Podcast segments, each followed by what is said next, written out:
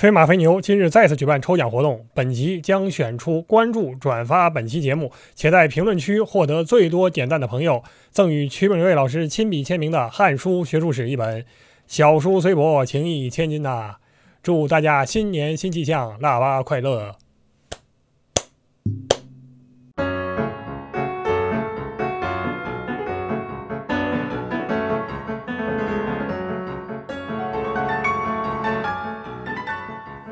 听众朋友们，大家好，欢迎大家来到飞马飞牛。今天呢，是我们紧急加更的一期节目，讲一讲古人投资的故事。啊，这一期节目来源于两个原因啊，第一是李二同学昨晚上做了一个噩梦，梦到自己买了股票，而且呢，我去世的奶奶又出现了，在我的梦里，她欣喜的跟我讲，就我一开始看到老人家还是很高兴的，因为哎，好多年不见了，当时我也忘了老人家都没了很久了。然后第二个高兴的事儿就是，呃，奶奶其实到晚年失语了，呃，就是不太能讲话了，几乎。但是呢，我梦中的奶奶呢，还是很高兴的讲话，所以我更高兴。然后我正跟这个老人家聊天的时候，老人家突然说了一嘴，说你爸爸炒股赚钱了。他说到第三句这个话的时候，我一下子反应过来两点：第一，我这是在做梦；第二，做了一个很很大的噩梦啊。然后早上起来之后呢，就很感兴趣的看了一下这个。呃，股市的行情啊，虽然我从来是吧，也也没有投资的可能性啊，也就是看着玩儿。但是呢，看了之后，感觉这个梦梦的还是挺准的啊。这个确实是一个很惊心动魄的一天。如果对股民朋友而言，正好呢，曲老师对这个投资活动一直啊抱有很大的关切和热情啊。他当然他跟我完全一样，就是两个人老看这种东西，但是从来不往里面投钱啊。所以说这个 看到这种。哎，波动比较大的行情的时候呢，就更有趣。所以说这一讲呢，请曲老师呃给我们分享一些有关古代投资的故事。哎，它也是一个经济生活吧，所以我们也把它放到安德广厦这个类目下来啊。所以说我们临时改变一下呃这个档期啊，做一期这样的内容。曲老师给大家分享一下吧。谢谢李二，谢谢听众朋友们。呃，李二其实刚才讲了很多啊，他提到了最近我们朋友们都关注的股票的情况啊，股票的走势，也的确是这样。我们两个人呢都没有这方面的经验，但是呢，我们都有看电视的经验。呃，最近呢有一个特别火的电视剧啊，叫《繁花》，我呢还搂了几眼。呃，《繁花》呢其实讲的就是上个世纪九十年代在上海股票和外汇界啊，还外贸界的传奇往事。呃，里边那个主角叫保总是吧？保总呢，靠着借来的三千块钱，在上海滩炒股票、搞外贸，弄得风生水起。哎，这个情况呢，其实是很吸引人的。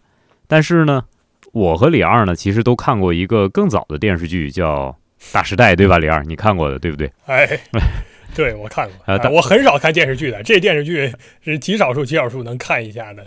这个电视剧很刺激，就是这个电视剧呢，据说在香港股市上呢，引发了一个现象，叫。丁蟹现象是吧？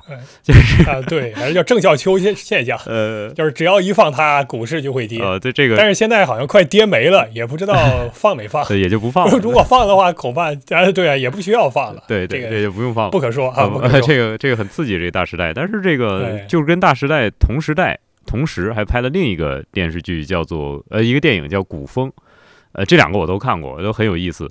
呃，大时代呢好像是九二年拍的，然后古风呢是九四年拍的。妙就妙在两部节目里边的主人公是同一个人，都是刘青云。我特别喜欢这个主人公。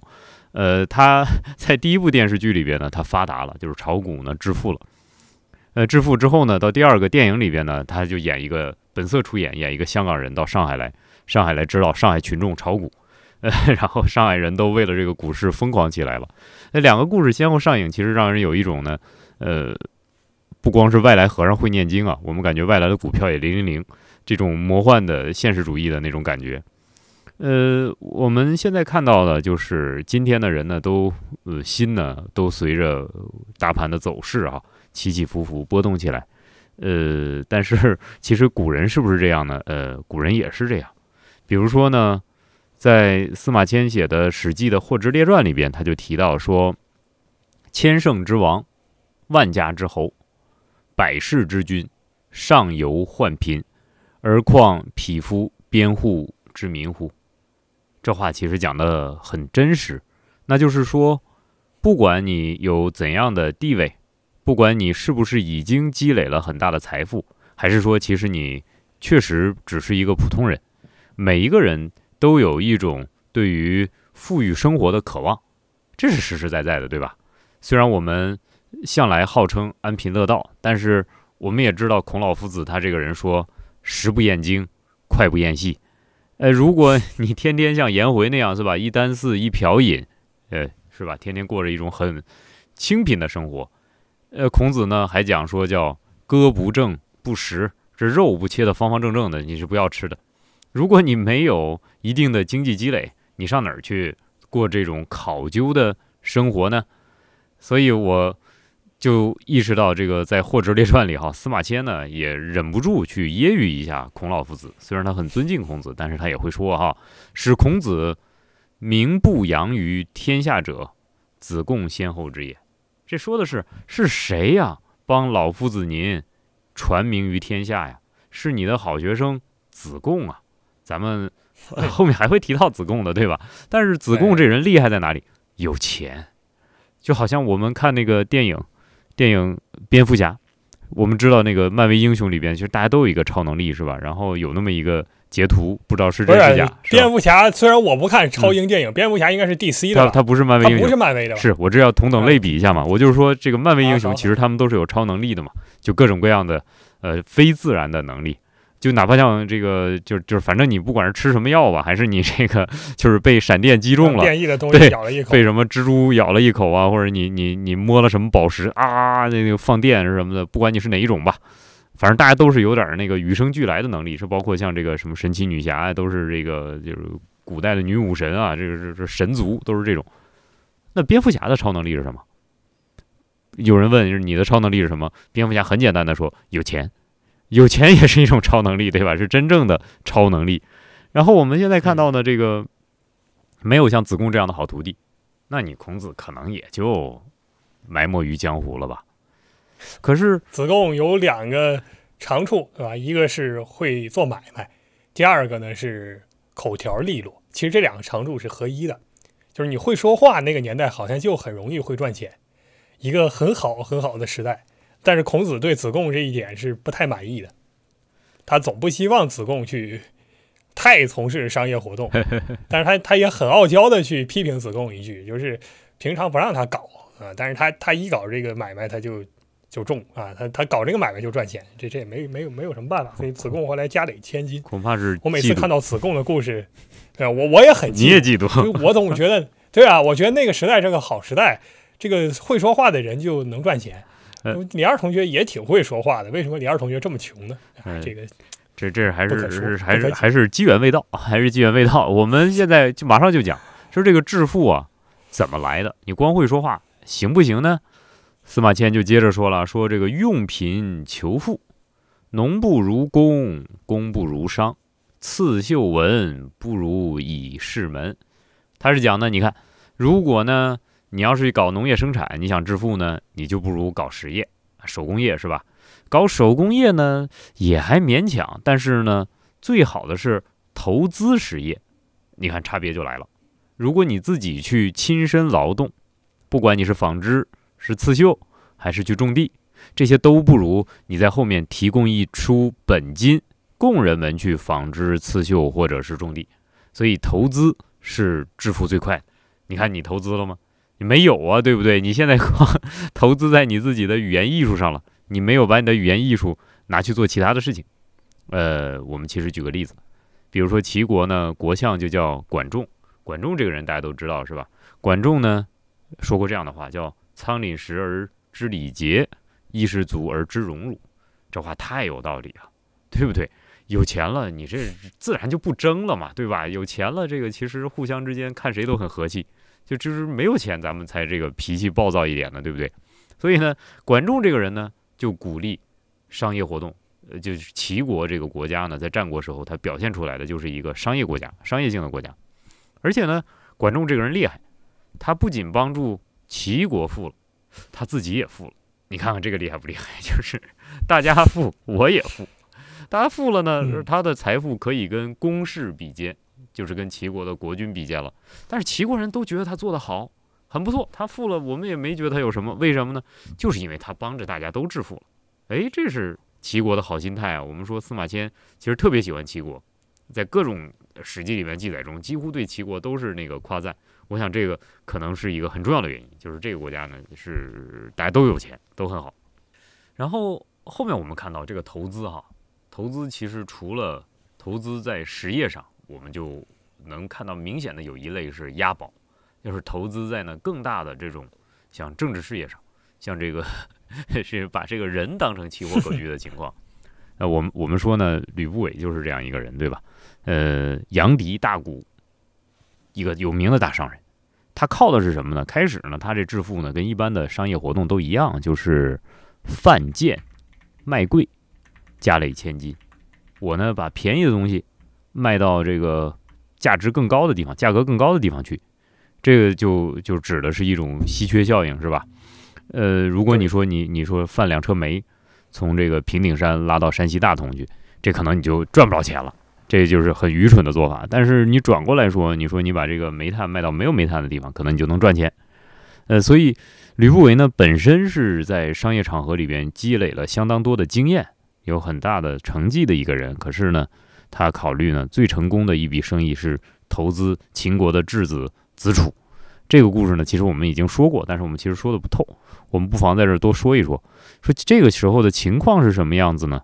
秦国当时的国君是秦昭王。呃，秦昭王呢在位已经有四十二年了，所以你看他其实年纪很大了。然后呢，他的太子呢年纪也不小了，安国君。安国君呢自己就有二十几个儿子，这你想秦昭王的孙子得有多少是吧？传位肯定是给安国君了，但是安国君传给这二十几个人的谁呢？他现在还没定。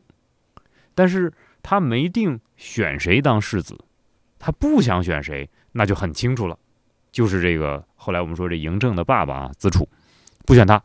为什么不喜欢这个孩子呢？就因为这个孩子的妈妈不得宠，叫夏姬，就不喜欢这个妈妈，所以把这个孩子送到哪儿去了呢？送到赵国做人质。我们熟悉战国后期的情况的朋友们呢，都知道啊，秦国和赵国那个关系啊是势同水火，对不对？能跟秦国做一点对抗的国家呢，就是赵国了。所以呢，这子楚到了赵国做人质，秦国呢还老在那儿攻击赵国。你们想一想，这子楚的日子。他在邯郸的生活那是什么样？那简直就是可以说是这个秦这这个猪狗不如是吧？那活的就不是人过的日子了，活得很惨了。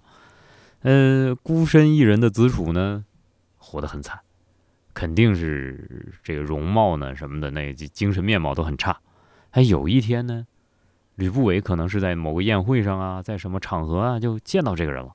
哎，一看到他就说：“此奇货可居也呀。”哎，你们都觉得子楚这个人不行是吧？我觉得他是个大宝贝，为什么呢？因为吕不韦原来不就是贩贱卖贵吗？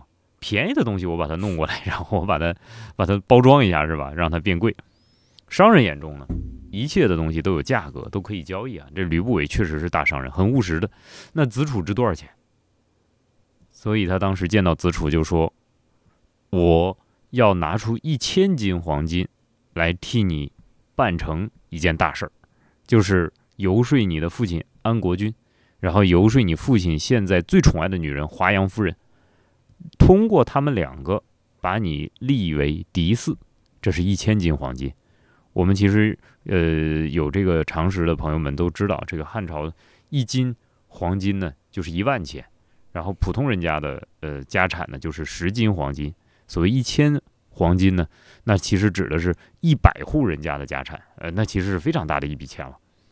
然后吕不韦先拿出五百金，哈，说这个资助，你先拿去社交，广交朋友。在邯郸城中呢，你现在扮演一个阔绰的角色，是吧？那我们都知道叫有茶有酒多兄弟啊。他把这五百斤花掉了，那朋友马上就来了，一大堆朋友。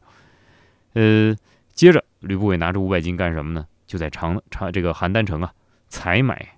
各种各样的奇物完好，那咱们今天讲就是奢侈品，对不对？各种各样的奢侈品，可能是秦国没有的啊，买一些高级货，这就一千金就花出去了，花完了，这额外再花钱就不说了。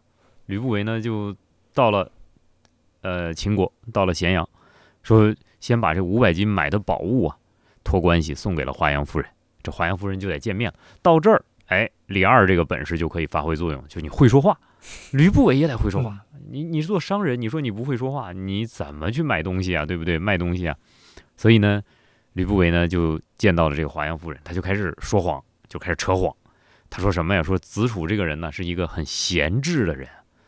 贤智就是智贤，反过来写。我们知道这个韩国女明星全智贤是吧？就是反过来写，就是不是你你怎么乱七八糟的事儿懂这么多？我都不知道你在说啥。高级啊，这是高级，这这知识都学杂了是吧？啥都得学。反过来就是智贤，太深了。这个贤智说子楚这个很贤智，然后呢还说子楚呢结交的诸侯和宾客遍天下。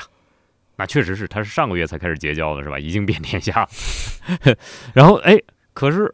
你看咱们这个子楚这人哈，虽然他这么有本事了，可是他每天呐都思念安国君和华阳夫人啊，没黑没白的想这两个人呢，想的是痛哭流涕啊，就像你刚才似的，晚上呢就睡不着觉，睡觉的时候就流泪啊，就是这个样子。这这怎么行啊？你说是不是？这种话呢，这个大家都知道是鬼话。哎，他自己有亲妈呀，对不对？他想想不想亲妈的这个想成这个样都不好说，他怎么可能想一后妈想成这个样呢？不可能的，对不对？呃，而且他不可能想他爸，这是一定的。他估计八成心里盼着爸爸赶紧去领盒饭吧，是吧？然后，然后这个这个华阳夫人呢，对，她不傻，不傻是不傻。这个讲这种话呢，就是算是个敲门砖，大家心都有数。保护部呢，也就是个敲门砖。那吕不韦后面的话呢，比较重要。他跟华阳夫人说：“说您现在还年轻，这容貌呢还都被安国君喜欢。可是万一有一天年纪大了，您这还没儿子，那安国君都二十几个儿子了，可是没一个是您的，您这怎么办？还不如啊，现在就找一个，找一个安国君不喜欢的，是吧？把他立成嫡子，就你喜欢，你推上来的，他原来都做梦他都想不到有这一天。这把大好处是你给他，找一个这样的孩子，好不好？这个就是万世之利。”嫡子一立对你来说是万世之利。你看，吕不韦这大商人，每一句话都离不开利润。这一千金花的值不值？太值了，是吧？李二，你现在有一千金，你会不会这么投资啊？你不会对不对？你先买这个板鸭、烤鸭是吧？找马批评要烤鸭去。那不会 对吧？我都存起来，分文我不取的啊，不取啊。我们相信未来一定是个存量时代哦，是吧？任何想要在这个过程中赚钱的人一定会失败哦，但是呢，想要保守财富的人呢，没准会成功。好，只要你不期待，就不会失望。好，大大家一定要记住啊，这个大商人李二先生今天告到我们，告诉我们的生意经。然后呢，对，古来财这个。理财无非开源节流两下，您琢磨还有开源的办法没有？您琢磨琢磨还有开源的办法没有？您存银行还是投股市还是干嘛？可以做个播客嘛？对，您的总投入一共是一百五十块钱买个麦克风，然后再找一冤大头给你干活，那差不多可以了。好，好，我们把这个继续把吕不韦的故事讲完啊，看看吕不韦这一千金花的值不值，然后看看李二这个想法怎么样。吕不韦除了花了这一千金，还花啥了呢？还花了个夫人。老婆都赔进去了，怎么赔的呢？就是吕不韦呢回到了邯郸，因为带着还带着这个安国君呢和华阳夫人送给子楚的礼物啊，其实这个就已经算有点回报了，见着回头钱了。哎，到了这个邯郸呢，吕不韦呢其实本身有一个特别美色的舞姬，我们就叫赵姬嘛，对，我们都知道这个后来就是呃嬴政的母亲，然后呢。子楚有一天来吕不韦家做客，这时候两个人的关系已经非常紧密了。我们后面会讲这个叫登堂入室啊，其实这就是登堂入室的交情了，可以见到这个主人家的女人了。哎呀，一眼就把这个美女相中了。子楚这个家伙就不太不太地道啊，我们讲就是相中了这个美女，说呃，举起酒杯跟吕不韦上寿，祝你呃万寿。但是转过来说，能不能把这个女人让给我？这是非常无耻的做法，哈，就有点过分。吕不韦呢要气死了，但是他冷静下来想说：这我前面都已经把全部的家当压到子楚身上了，现在他为了一个女人，呃，说要，如果我不给他，我前面的钱也要不回来啊。如果我们用今天的这个名词来讲的话，今天的概念来说的话，吕不韦叫子楚套牢了，没办法了。你解不了套了。你现在说把这个前面的投资要回来，要不回来，甚至要不回来之后呢，你赔了钱，现在要赔夫人，怎么办呢？吕不韦只能哎把夫人再赔出去。这后面，后面看起来呢，这个投资的回报呢就长线的回来了。比如说子楚做了秦王，然后吕不韦呢当了秦国的国相，接着他受封了文信侯，食洛阳十万户。这个我们都知道啊，就是讲这个封国封邑的大小啊。我们讲汉朝的这个封邑，一般都是很都是很很吝啬的。我们去看这个《史记》和《汉书》里边的功臣侯表、王子侯表，一个人受封多少户呢？也就是几百户。那高级一点的上千户，再高级一点的数千户，万户侯那是很少见的，对吧？对，而且到了东汉还是这样。我记得当时不是光武帝那个时候想要，呃，是在齐国的张布是吧？割据，嗯，然后光武帝这个。就是派人，双方都在互相支持他。嗯，然后张布当然希望说你直接给我封个王。对，但是呢，这个使者就讲说是汉家有制度，对吧？你异姓怎么能封诸侯王呢？对，但是呢，我可以保你个十万户侯。十万户，也就是说你最高最高作为一个功臣，也就十万户了。哎，就没有再高的这个可能了。这个十万户侯啊，就从吕不韦这儿来呢。其实他有一种有一种政治上的那种信物的意思。为什么呢？因为子楚在。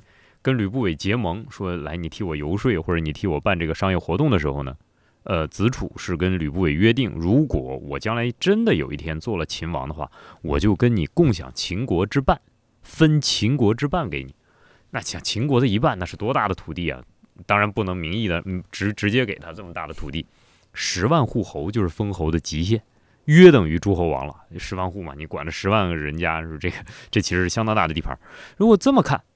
我们说吕不韦的投资收益是怎么样的呢？咱们计算一下，一千金啊，外加老婆，然后呢，收益是什么呢？是秦国的一半，秦国的政权，然后以及这个秦国的土地。如果纯粹从数字上看哈，那我们觉得吕不韦赚了，这个收益呢是百倍、千倍，但是实际上他损失的东西可就不是数字能衡量的了。在这笔买卖究竟值不值，可靠不可靠？收益究竟算不算数的这件事儿上，可能只有吕不韦自己知道了。所以，我们从这件事儿呢，这已经是一个最成功的大商人了。我们从这件事儿上，我们大概有一个感受：投资呢，它不是一件一帆风顺的事情，特别是中间要是有任何一个环节出了纰漏，都可能导致血本无归。然后转过来说呢，投资这种事情呢，就是高风险高回报，胆子小呢，就别投资了，是不是这样？是啊，所以其实在中国古代啊，真正像您所描述，像吕不韦这样胆子大到能够投资一个国家的，嗯，少见。少见。当然了，对政客而言是另外一回事儿啊。明朝的时候夺门之变，嗯啊，那个徐有贞他们为什么要搞一场政治阴谋，把从这个瓦剌留学回来的明英宗又给推上去？嗯，那原因就是因为徐有贞当年在。这个土木堡一战之后，在朝堂上公然放话，对吧？大明朝完蛋了，对吧？大家必须南迁，南迁才可以避祸，然后导致自己名声臭了。后来臭到连名字都要改了，政治生涯完全丧尽。在这个时候，他才会想到我要去搞一场政治投资。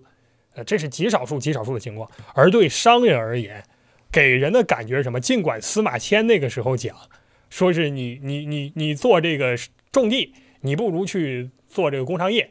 啊，然后最好的是你投资实体产业啊，你搞投资，但实际上中国的商人不太敢投资，在封建时代是这样的，原因在于就是跟经济环境跟大家思想也有关系。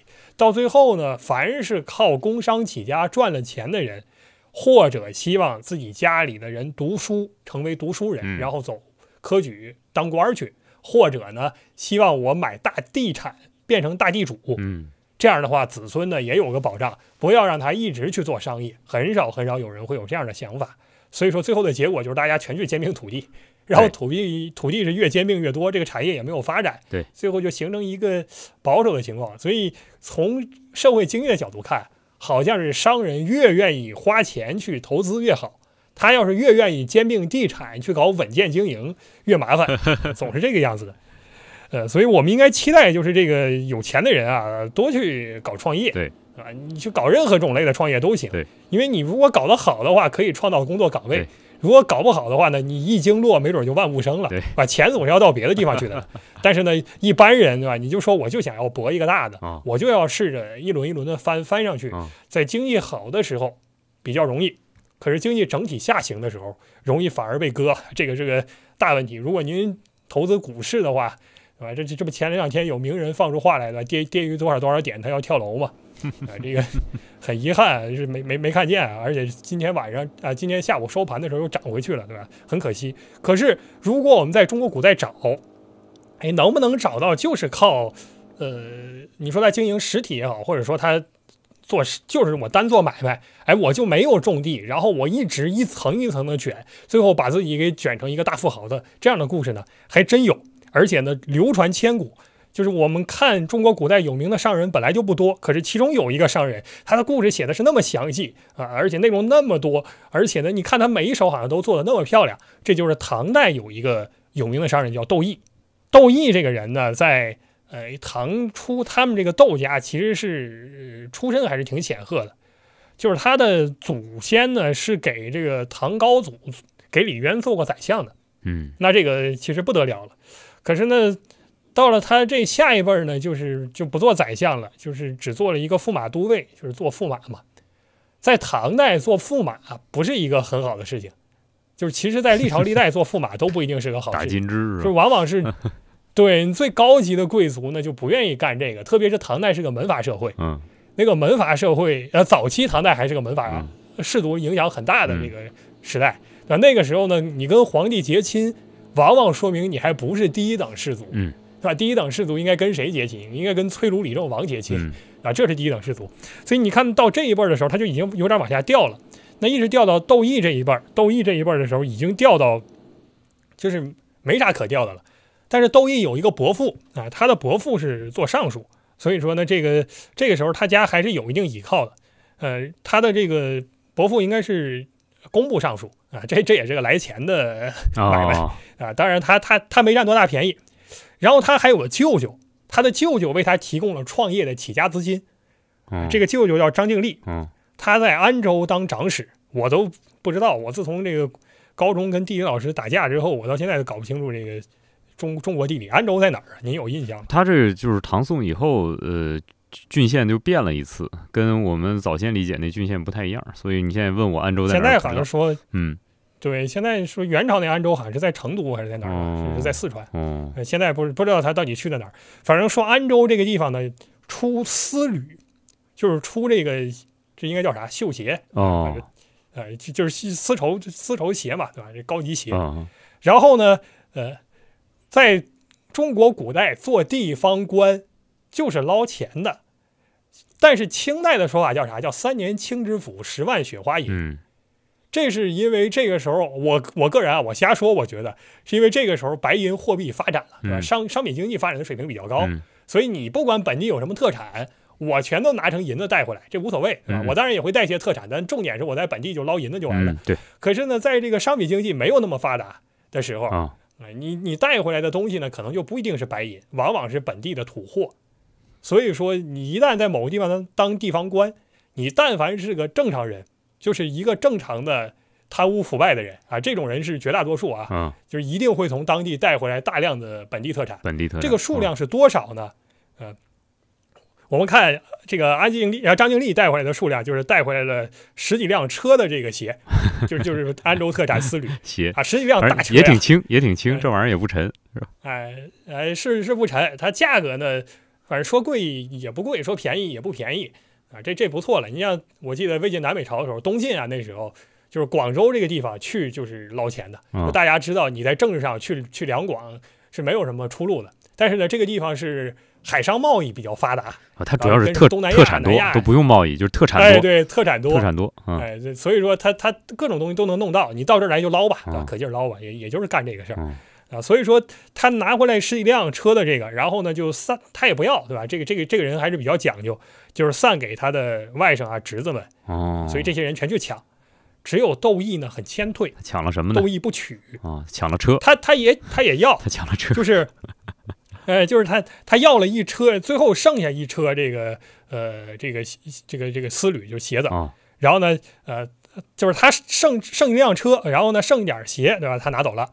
哦，拿走之后，这个呃，张经理就问说：“你你为什么就挑这不好的啊？”他他也不讲，嗯，哎，这个其实呢是窦毅是打算拿这些东西去，就是作为自己商业经营的第一桶金。哦，就我一开始就想到我要当个商人，这个也是少见。就是你家族但凡有点背景，在唐代大家都应该想办法当官。当官，但是窦毅可能从对他从一开始就没想当官啊，而且呢，这个其他人可能我抢这个鞋更多是我拿过来用啊，或者送给别人。窦毅就是就我就卖嘛，所以说你这个这个规模怎么样啊，多少啊，这个不是很重要，有就行了。然后他就拿到，哎，对他拿到市场上就卖了。卖了之后呢，说拿到了半千钱，就五百钱呗。啊，那其实也不多了。我们要这样算的话，不算多。对啊，假设他一车就一千钱啊，他那十几辆车就是一万多钱，这个其实非常清廉了啊，因为他才带回来这点东西。是不是卖坏了？就是没没卖上价呀？呃，反正窦毅肯定拿的是少的。然后你正常讲，也不可能说才带回来一万钱的东西，这个很很难理解的。十万钱还差不多，不可能。嗯，十万钱差不多。呃，然后呢，这个窦毅把这个钱就藏起来了，也没有跟其他人说。嗯哼，他自己呢又去找了个铁匠，嗯，然后做了两个小小铁锹，把这个铁锹给磨得很锋利。嗯，这个这个事儿说完就就完了。完了，史书写这一段就完了。你也不知道他这个铁锹干嘛用？干什么呢？就是他每一步都很长眼。等到当年五月初的时候，这时候他才十三岁啊！我要说一点，这是十三岁小孩。哦，当年五月初的时候。这个长安正是这个榆树那个榆荚到处飞的时候，嗯所以说呢，他自己就扫这个榆树的这个榆荚，扫了就榆钱嘛，扫了大概一壶，啊，自己就收起来了。一壶其实也不多，不多啊。然后呢，他自己跑去跟那个自己这个伯父，就是这个这个窦娇，呃，工部尚书去讲，说是我能不能借这个呃你家这个庙庙院，就是。不知道是他家庙还是他这个怎么说？他庇护的他他这个这个作为金主的这个寺庙，我到这儿我要学举业，对吧？我他说我要念书，念书念书是个正事儿。学习这个肯定是对他肯定是失孤了或者怎么样。总之，伯父作为家里面宗族的主事，我要管你的啊！而且你有个正事儿啊，你说要借我家这个地儿，呃，借这个庙去去去念书，那那你去呗。所以呢，伯父就同意了。然后呢？窦毅呢，白天到这庙里面去啊，晚上呢就不去这个地方，他偷偷到唐朝长安城的这个褒义寺啊，到褒义寺的这个寺主叫法安上人，到他那儿去休息。然后白天他到庙里面干嘛呢？在庙里面那个院子里面开，用那个两个小铁锹开地，把那个土地给平出来啊啊，就非常小的一一片地，说这个一共就广五寸，深五寸。然后呢，说，呃，这个寸好像也有问题，也不可能说广五寸吧，这这也没没多大啊，反正就是他，啊，反正就开一小块地，然后呢，往里面这个，呃，就是放他这个原来这个这个，呃，啊，他这是开这个小沟啊，应该是，就是五寸五寸的沟，干什么？然后呢，开了四千余条啊，这个小沟啊，然后每条呢长是二十多步，嗯，就相当于起个垄嘛，那个感觉，对，然后呢，在里面浇水，浇完水之后。把它扫的那一壶的榆钱全都给扔到里面去了。哦，这是等到积肥是吧？夏天一下雨，对，就开始长。等到秋天的时候呢，啊，这个榆树就他种的这个榆树苗已经长到一尺多了。啊，而且呢，成千上万株了已经。嗯。第二年的时候，榆树就长到三尺。嗯。然后呢，豆艺呢，就你因为你这样散播的嘛，肯定是很多长得很密的。嗯。你为了让它不那么。就是互相这个积这个争抢营养，所以说你要砍掉一些。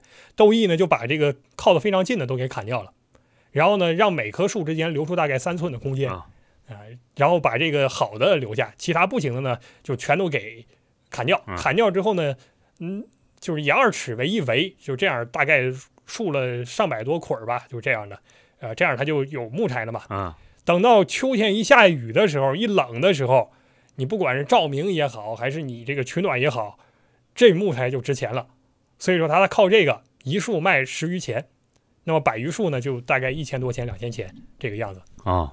第二年的时候还是这样啊，又是弄二百多束啊。这个时候呢，就已经赚更多了，因为你这个木材越长越大嘛。等到第五年的时候，这个树已经长得非常非常大。这时候他今年已经十十八岁了，对吧？这哎，十八岁，按照现在就是成年了，哎。哎，所以十十三岁小孩开始做投资，等到十八岁的时候，这个大的已经可以做屋院了，已经可以起大梁了啊！那这就太值钱了要把这些全都给砍掉卖了，只留下一千多个啊，一千多根其他的呢都卖掉，卖掉之后就卖了三四万钱。哦，所以说他说这个史书上说就是大的木材是吧？端大之材放到这个寺庙啊，放到院里面的不至千余啊，大量的这个木材都让他卖去了。这窦家出品这个好榆树啊，好榆材，或者说就是坐车啊。这个时候 史书的描述说，此时生涯已有百余。嗯，那我们想他这个百余应该就是百余斤呗，生涯就是智生的这个产业是吧？我我估测啊，产业已经很多了。所以您看这十八岁的，当然古代呢那也没成年对吧？现在呢我们还认为就是个小孩呢，啊，在这个时候已经赚了这么多钱了，那正常情况下那就该什么斗鸡走狗啊，这个。就该 骑车赌博呀，长安玩的多了去了。我们之后专门找一期介绍一下长安的游乐项目，那太多了？比如说什么去青楼武馆这种，对吧？什么打马球，对吧？这这种活动，那都国家级马球场，对吧？这这这事儿多了，你还可以跟外国人竞技呢，太太多了。所以说这个，对你刚才说这个就是特别有趣，而且呃很有那个现代的营业精神啊，有经商头脑那个样子。但是有一点我觉得挺奇怪的，就是。他在伯父家的庙里边来种树，他伯父这五年都不干预，是吧？他自己号称学习，然后他种了五年树，那伯父就没没发现，就是这个事儿，就是其实也是一个我们最开始说的巨大的偶然，这不可能啊，这个可能太可能就是懒得管吧，懒得管了是吧？我是用你的地，对吧？但是这个树是我自己种出来的呀，本来你那是荒的嘛，啥也没有。这也是厉害的地方，就是他两次投资都是借鸡生蛋。第一次投资呢是借鸡生蛋，是人家送的车，他就没本车和车和这个鞋。第二次呢是借人家的地，他出劳动力是吧？就干这两出劳动力。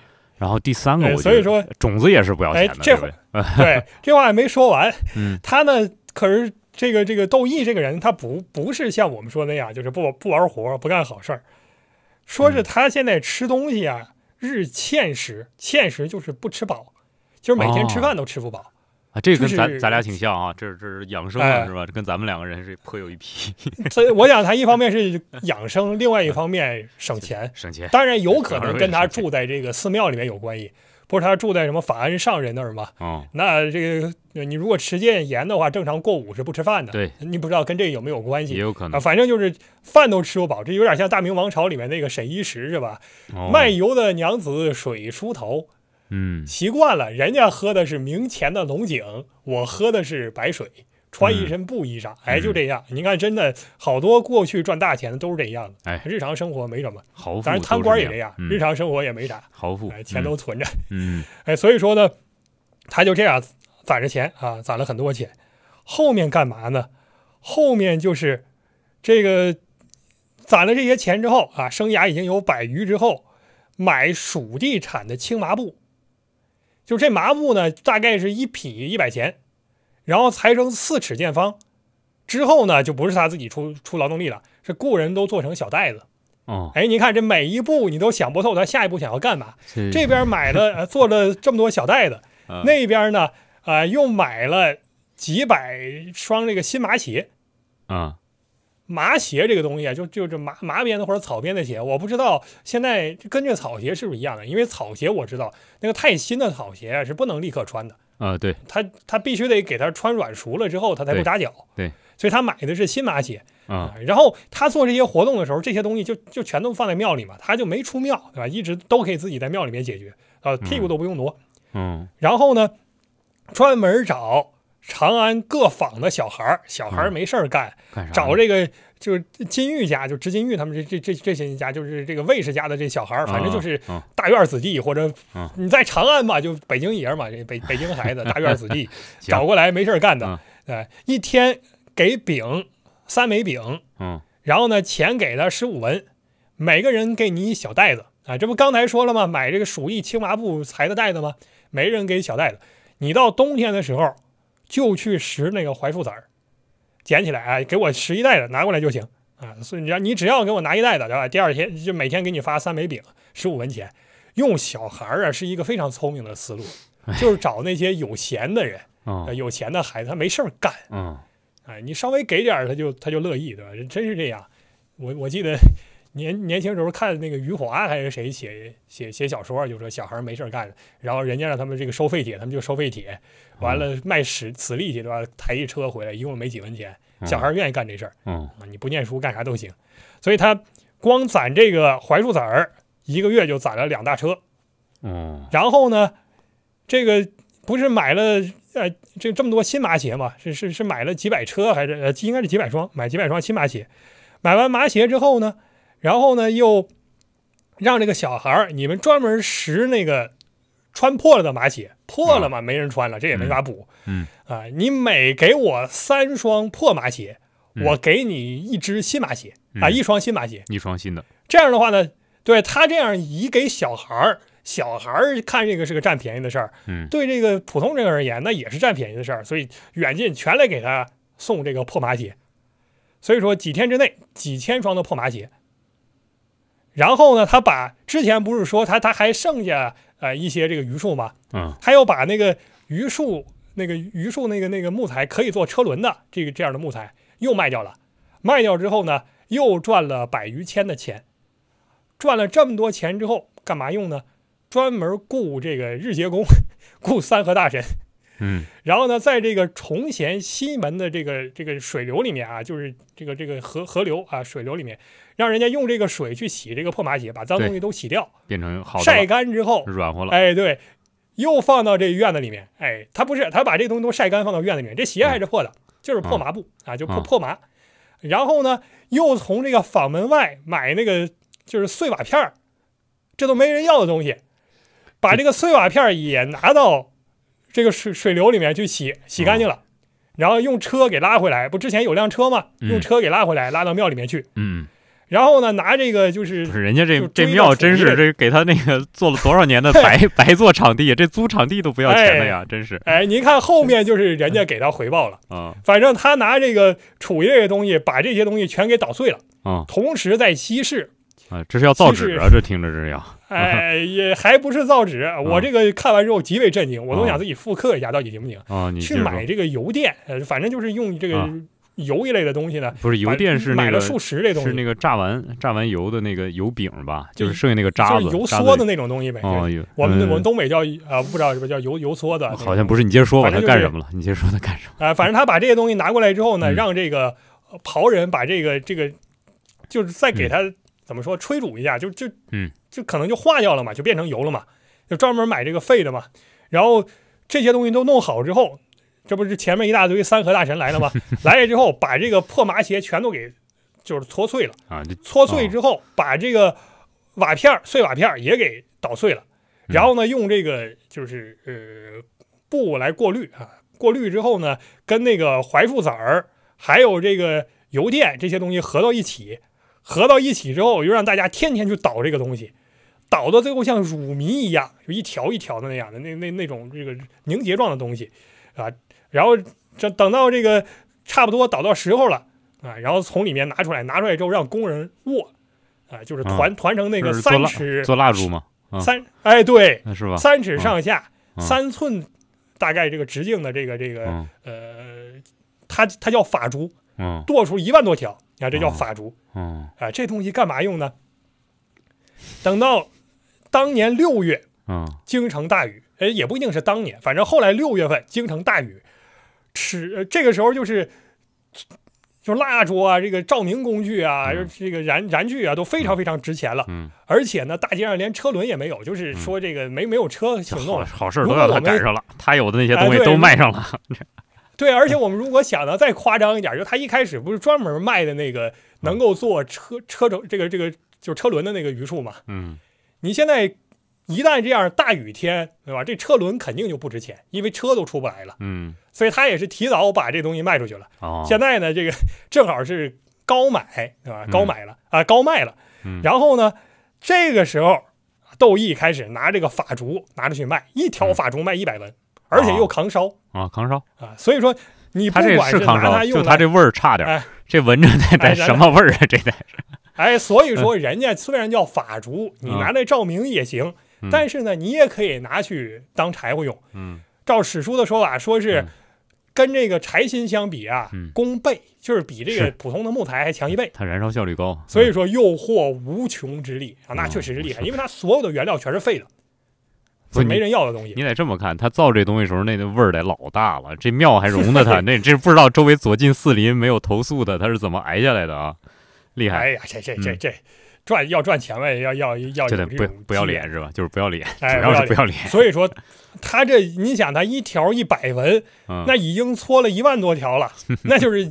一万乘一百对，一百万，一百万钱，这已经是巨富了。巨富了。想想当初我们啊，我们后面会讲梁冀的故事，对吧？梁冀为了多少钱？为了也不少，也不少，五千万，五五千万的，是吧？反正他呃，这这是百万钱了啊，百万钱了，也不少啊。然哎，然后呢，这个时候他开始去搞房地产啊，房地产买卖怎么搞呢？就是。也是之前完全一样的思路，就跟子投资子楚是一样的，就跟吕不韦投资一样，是人弃我取，但是不是愣取，要先想好怎么办。嗯，说是在这个西市有十余亩凹下前屋之地。嗯，什么叫凹下前屋？就是地势低，地势低之后，什么东西都会流到那儿去，而且可以想象，古代那个时候城市就没有太好的排水系统，再加上这个下水系统也不行，对吧？你可以想象，乱七八糟东西都会流到那儿去。对，所以说这种地它就不值钱，因此呢，就是长安城人管这个地方叫小海池哦。所以说这个就是你就可以想象，我们说的直白一点，就是这个排泄物什么都可能漏到那儿去了，这非常正常，对吧？非常正常。现在一画那个唐代长安城，那干净的不得了，你想想就不可能，对吧？就每家每户那个便桶都都不可能说是完全都都拉到城外或者有下水系统了，很有可能就泼街上或者怎么样，那这这脏的地方得老了啊。所以说它这个地方非常脏。那么呢，就是就是嗯，就是其实就是就买正常人就买不了这地方嘛，就不会有人买的。嗯，后来呢，这个呃，总之就是窦毅就买下这块地啊，买这块地。这个等到买下这块地之后呢，窦毅呢就在这个小海池中间悬了个靶标哦，悬一个靶标干嘛呢？啊，在这个地方挂一个幡子，然后呢旁边设了六七个铺子，这个铺子里面专门造煎饼之类的这种吃食。此外还有棚子，您别说味儿大啊，他真是为了卖，他就是不服气，这人就是这个这，哎，他可能他可能那个嗅觉这嗅觉功能可能有点问题，所以他他就赚这份钱，嗯，哎，他要发动传统技能，就是继续用那些呃有劳力但是没事儿干，发动小孩儿，嗯，就小孩儿，哎，他造这些东西干嘛用呢？中间这幡子放在那儿。呃，不有有这做一个靶标嘛？嗯，跟小孩说，你们去拿那个那个瓦砾啊，就拿那破瓦片什么的打去，你就打我这个对啊，打去啊，你打中了，我就给你煎饼团子吃，给煎饼啊，正好旁边现做嘛，对吧？你你别说味儿大不大，对吧？你你这白来的，所以小孩一看，哎呀，又好吃又好玩啊，所以说啊，不到一个月，两街小孩全跑去了，对吧？这这 跑去之后呢，上万人在这个地方这个扔瓦片啊，最后的结果就是把这个地方一下子就全填平了，嗯。填平之后，那这个地方就变成平地了吧？对，造成平地之后，他就在这个地方啊建了二十间店铺啊，而且呢，这个地方本来是一个，你想想，就是就各种这个赃物都汇到这儿，说明他这个就虽然地势低下，肯定是比较中心的一个地带嘛。嗯哼。结果你现在把它填平之后，这个地方就变成交通要道了。哎呀，那么在这个繁华闹市地方盖的上等铺面就能赚钱，所以一天可以赚数千钱。就是，反正那个时候大家也没那环保概概念，是吧？现在这种垃圾填埋场，这干什么东西都没人用。但是古代人就 就不讲究这个，不要太高估那个那个状态，知道不？不要太高估。而且说句实在话，现在什么把那个有毒用地转成这个居住用地的都有。你以为现在人这接受能力有多高吗？啊，所以说他这个真是这就赚了很多钱了。后面他就有一些，真是现在就彻底说发家了。发家了。发家之后呢，据说有一个胡人，这个胡人叫米亮。米亮一听到这个姓，就是学隋唐史的同学肯定就，嗯，就就就一下子就一激灵，对吧？这这米嘛，朝五九姓嘛，也也不要机灵我，就知道就是了嘛，也不至于机灵。哎，我就我就我就就随随口说一下，对对对，就米亮啊，米亮，反正说那个米亮呢，虽虽然是一个外国人啊，是个粟特人，但到这个时候呢，就是穷困潦倒。然后呢，这个窦毅呢就。就也没想说是，呃，跟你怎么样，对吧？就是觉得挺可怜的。然后呢，随手给五千文钱。结果米亮就说：“可以。”哎，对，米亮就说：“说我早晚想办法要报答你。”报答你。后面我要打你。哎，报答你。啊，报答你。因为我这录制问题啊，报答你 啊，不是打他啊。后来说是没过多久呢，这个米亮突然跟窦毅说：“说这个崇贤里卖一小屋，这个小屋值呃两百千文，就是就两万钱呗，啊你赶紧给他买下来。嗯然后呢，又说是什么呢？说这个呃，这个这个这个这个就是密密这个窦毅正好在这个柜房里面存钱啊，嗯存存存钱，就是这个就类似于银行吧，嗯存钱有剩的，那他就拿出来，拿出来之后就是直接就买了，他也没问，所以哦这真的就是怎么说呢？一个是目光敏锐，第二个就是呃处事很果决他，事在先都不问你到底他不在乎，让我干嘛哎，二百千你这么说也，行。两万钱，哎他都这么有钱了，他不在乎，对吧？是吧？买了房子之后，把这个书契都写完了，嗯米亮才跟窦毅说：“说我过去啊是做玉器的，嗯，所以说呢，我看这个宅子里面有个石头非常好，人家都以为啊这东西是啊是是普通石头，就拿来做捣衣使用。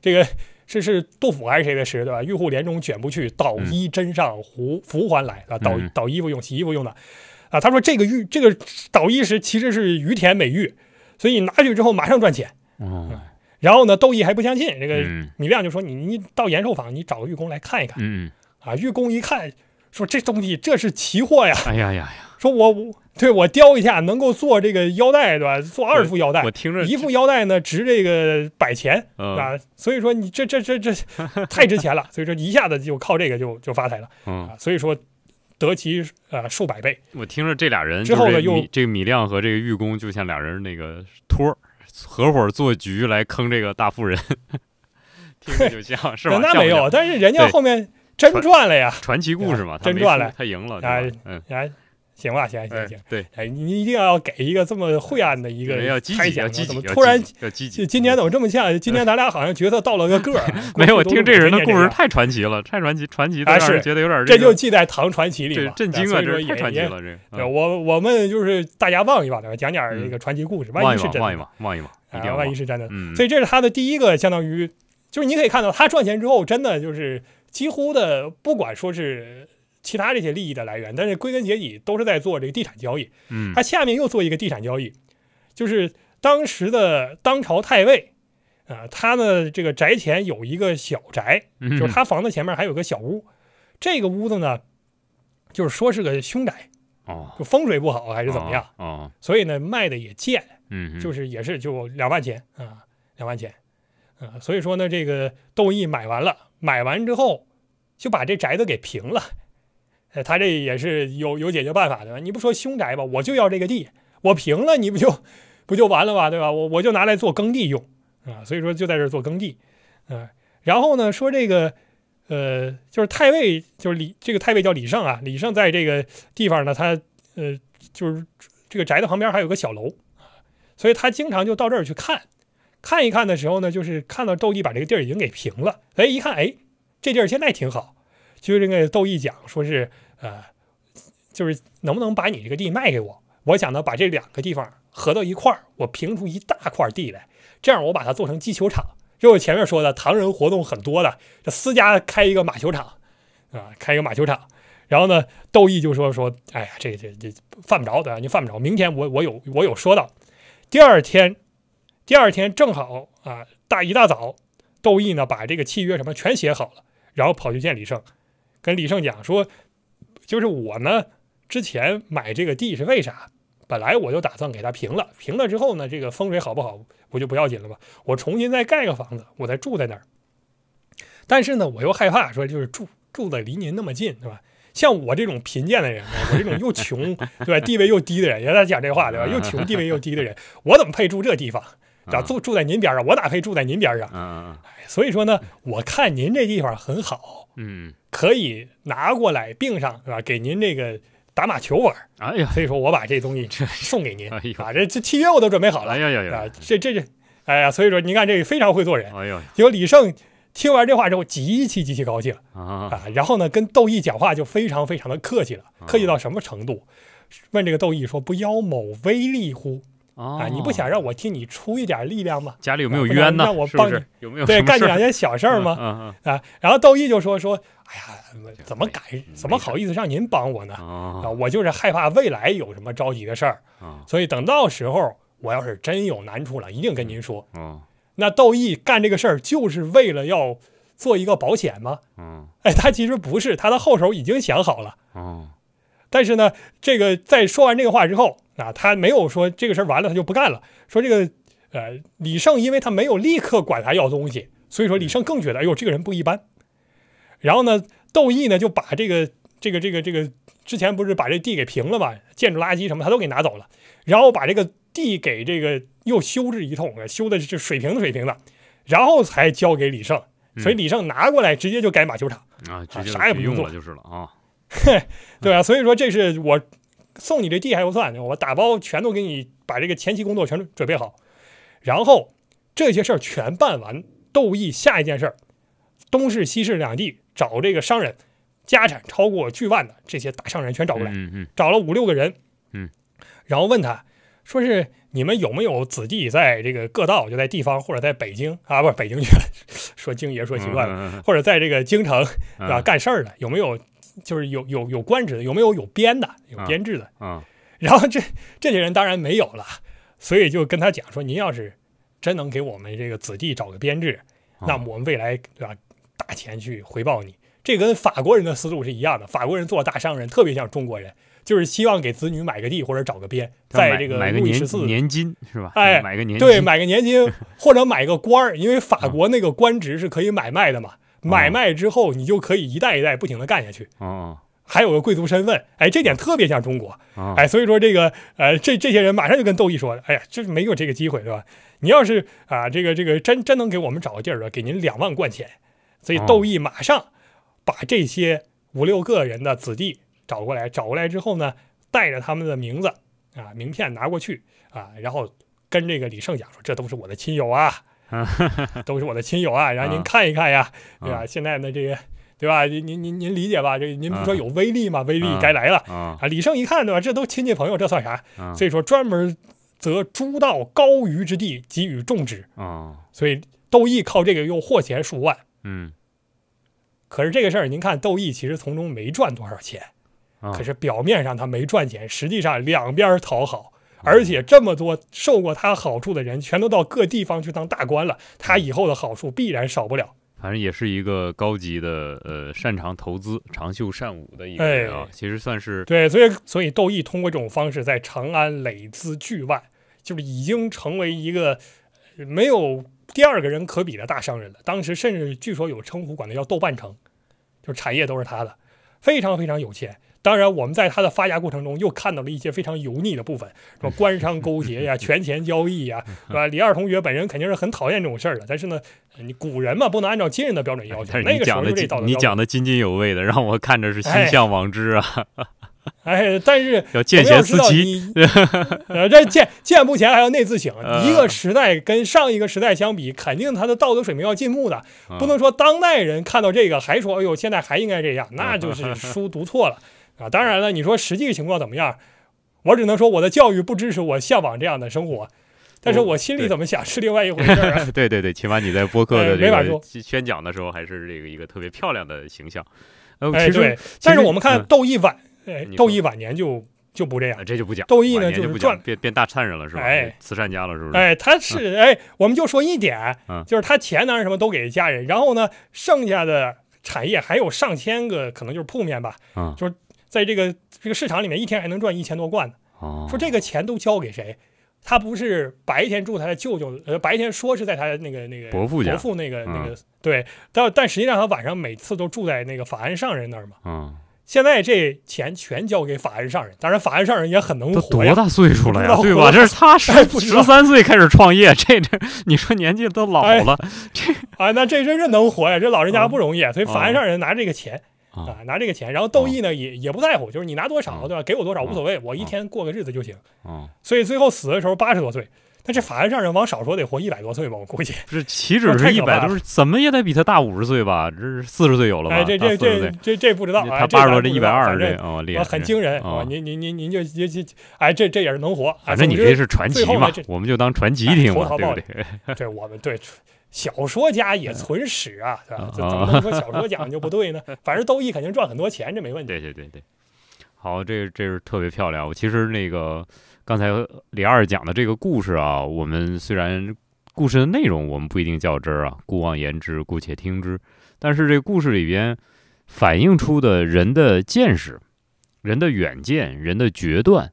还有这个人他心存厚道，他种种的考虑，这些东西其实是很值得我们在今天予以思考的。呃，如果回到我们最开始的讨论的主题上，我们其实讨论的是投资的问题。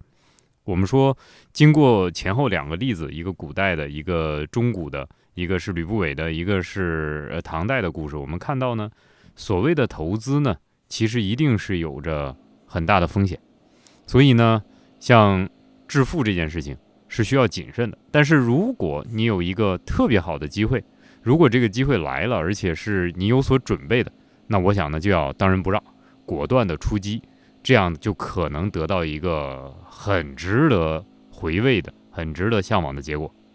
呃，我想，其实赚取财富本质上不是赚取你投资的回报，赚取的是你自己胆量的价格，这个才是投资的我个人的理解和真谛吧。呃，李二，我们看今天这个节目，其实我们现在宾主一位了啊，本来应该是你来主持，现在变成我来主持，不过无所谓。我们呃把这个节目说到这儿，我想已经虽然我们都意犹未尽，我们还有很多故事要跟大家分享，但是其实我觉得也足以了，是不是这样？呃，我觉得是这样。但是我们在结尾还要提示一下，听到这里的朋友啊，这一期呢我们还是有抽奖的，啊，正好我们看这个股市大盘已经看一天，讨论一天了，很开心啊，所以曲老师为大家进行一次抽奖啊，他那个书呢，不管各位愿不愿意读，对吧？您可以得到我们节目知名主播的这个。亲笔签名的这个书籍，呃，然后抽奖的规则呢，就是跟之前差不多，但是呢，您还是要给我们转发一下，就是我点赞啊啊不订阅啊，然后关注我们呃这个飞马飞牛播客，同时评论数量最多，而且给我们进行了转发的朋友，可以获得曲老师亲笔签名的《汉书学术史》一文啊，这个感谢曲老师这个。出血啊！倾囊相助，倾囊相助，倾囊相助，倾囊相助。书书对您不值钱，对吧？邮费那还得您掏呢。对呀，是吧？嗯，好。哎，所以说这个各位朋友们，希望大家踊跃的呃订阅、评论、点赞、转发、转发。感谢您的收听，飞马飞牛这一期再会啊！请曲老师跟大家道个别，我把这个主持人抢回来。谢谢李二，朋友们再会。啊，对，还要加一句，还要加一句，李二还要加一句啊！祝大家新年大发旺财啊！啊，旺财！赶明这个，我们下一期给大家唱这个这个这个喜歌，对吧？新年喜歌，这个听这个马三立先生这个这个相声里面的，对吧？这个叫花子常唱的喜歌。哎呀，啊，有你会的真多。好吧，我们到这儿了，到这儿了，到这儿了。好，好嘞。呃，我那结尾那套话也就不讲了。各位新年愉快，我们再见，再见。